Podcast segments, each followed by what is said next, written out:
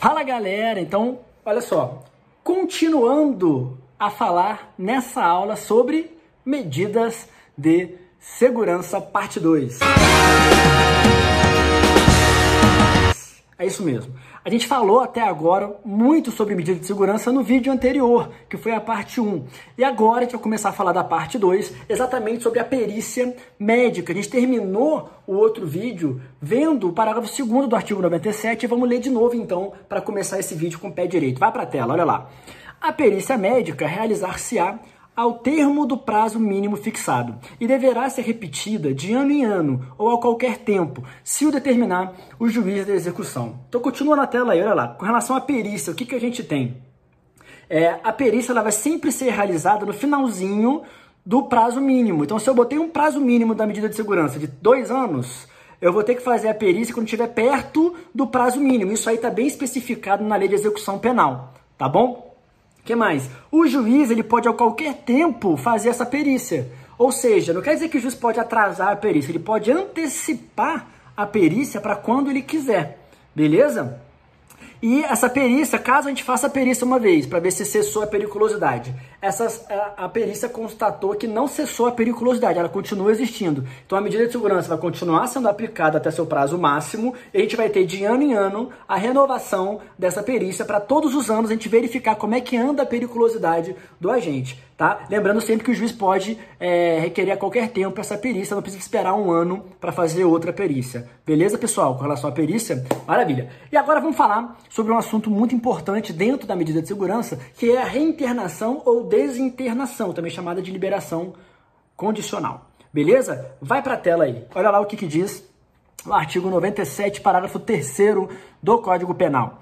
A desinternação ou a liberação sempre será condicional, devendo ser restabelecida a situação anterior se o agente, antes do decurso de um ano, pratica fato indicativo de persistência de sua periculosidade, pessoal. Então, olha aqui, volta aqui para mim. O que, que a gente tem aí nesse parágrafo terceiro? A gente tem a previsão da desinternação ou é, ainda estamos falando da desinternação, né? Que também é chamada de liberação condicional. Você vê que ele fala que a desinternação vai ser uma liberação sempre condicional, tá? Essas condições também estão previstas na lei de execução penal. Tem condições obrigatórias, tem condições são facultativas ao juiz, tá? Que ele determina se quiser, beleza? Volta para a tela aí, olha lá.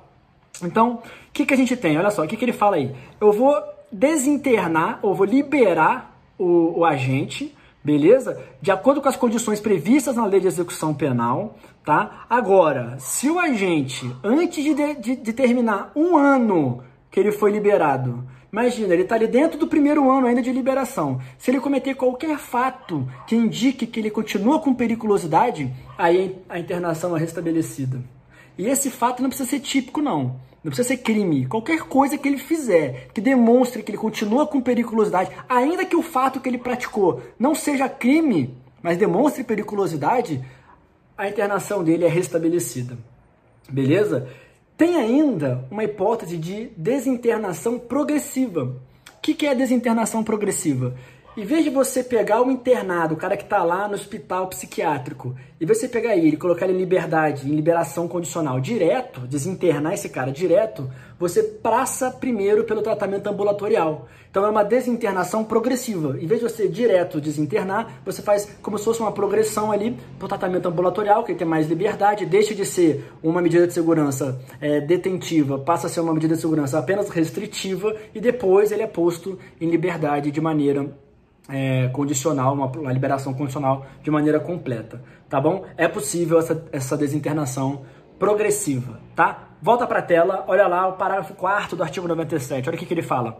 Em qualquer fase do tratamento ambulatorial, poderá o juiz determinar a internação do agente, se essa providência for necessária para fins curativos. Pessoal, olha só, essa aí é a hipótese de reinternação. Então é uma pessoa que está no tratamento ambulatorial, seja porque ela foi fruto de uma desinternação progressiva, ou seja, ela estava internada, aí meio que progrediu para o tratamento ambulatorial e volta para ser internada de novo, que a gente chama de reinternação, Ou isso pode se aplicar até para aquela pessoa que começou direto no tratamento ambulatorial. Então, o pessoal achou que era é, compatível com ele o tratamento ambulatorial. Durante a execução da medida de segurança, percebeu-se que o tratamento ambulatorial era incompatível com o nível de periculosidade do agente, então a gente vai e bota ele lá internado no hospital psiquiátrico. Volta para a tela, olha o que, que fala aí.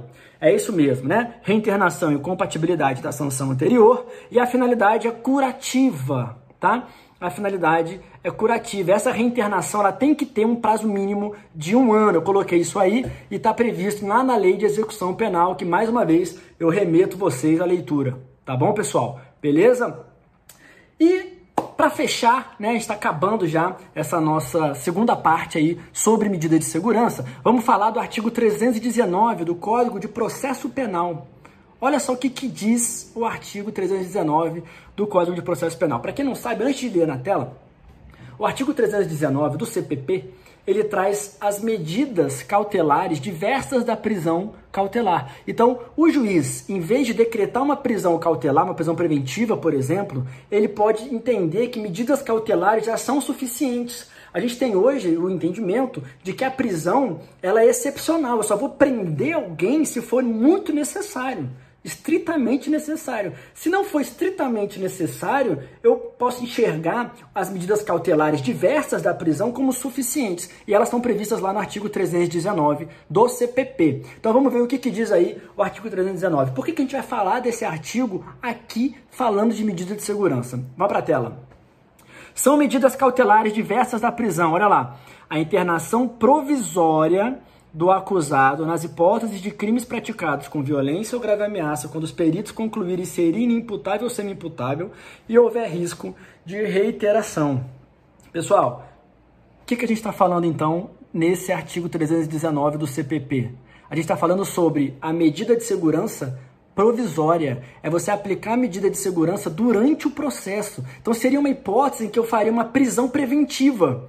Só que em vez de fazer a prisão preventiva, se eu cumprir os requisitos, eu posso, em vez da prisão preventiva, botar uma medida de segurança provisória. Se eu já sei que lá na frente depois que tiver a sentença, essa sentença vai ser absolutória e eu vou impor medida de segurança, não tem por que eu prender o cara agora. Se, ele, se eu já sei que ele é inimputável ou semi-imputável com periculosidade. Então olha aí para a tela de novo, olha os requisitos. A gente tem, o crime tem que ser, ter sido praticado com violência ou grave ameaça, tem que ter a perícia e a perícia tem que atestar que ele já são, que ele já é o agente inimputável ou semi-imputável com periculosidade, tá? E tem que ter o risco de reiteração. Cumpridos esses requisitos, em vez de eu decretar uma prisão preventiva desse cara, eu vou decretar uma medida de segurança provisória, que é uma medida cautelar diversa da prisão. Olha que maravilha, tá? Isso aí, gente, é muito importante, pode estar lá na sua prova. Beleza? E aí vamos para a última parte, o último tópico da nossa aula sobre medida de segurança, que é a sentença.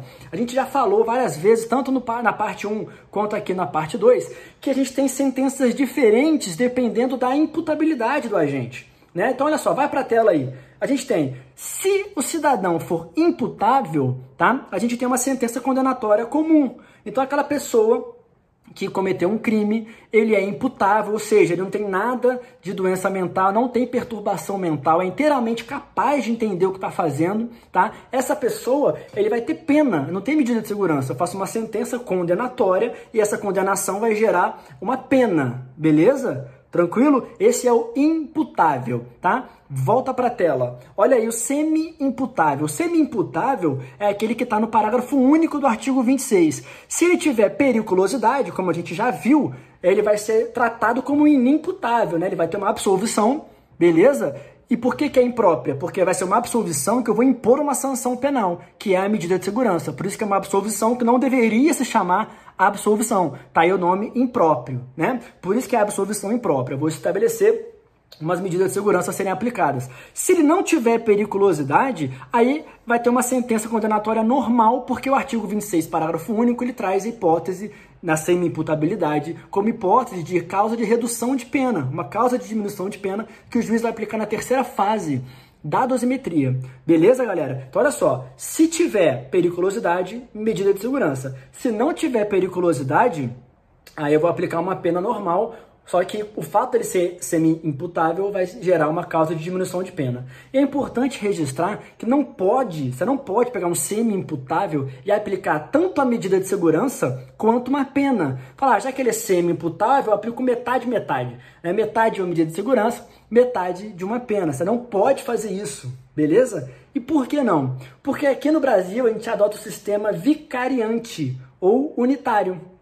O que, que significa esse sistema? Você só pode aplicar uma única espécie de sanção penal. Uma única espécie. Então, ou você aplica a pena, ou você aplica a medida de segurança. E é por isso que a gente tem essa divisão com relação à periculosidade e não periculosidade. Se for um semi-imputável com periculosidade, medida de segurança. Se for um semi-imputável sem periculosidade, condenação com diminuição de pena.